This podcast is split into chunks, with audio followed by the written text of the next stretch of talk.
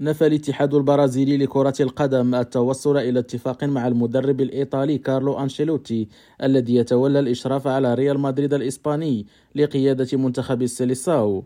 وأفاد الاتحاد المحلي للعبة في بيان مقتضب أن هذه المعلومات كاذبة. وتابع يتم التعامل مع سؤال المدرب الجديد بشفافية وسيتم الإعلان عن المدرب المختار في الوقت المناسب.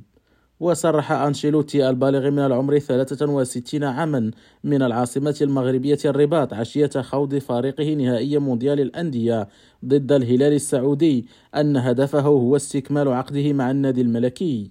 وردا على سؤال خلال المؤتمر الصحفي الذي عقده قبل المباراة النهائية قال أن وضعي واضح تماما لدي عقد حتى 2024 وتبحث البرازيل بطلة العالم خمس مرات عن مدرب منذ أن تخلى تيتشي الذي تولى منصبه عام 2016 عن مهامه الفنية بعد خروج السيليساو من الدور ربع النهائي في مونديال قطر أمام كرواتيا بركلة الترجيح.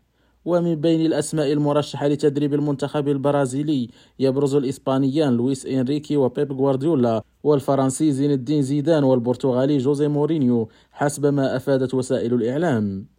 خالد التوبة ريم راديو برازيليا.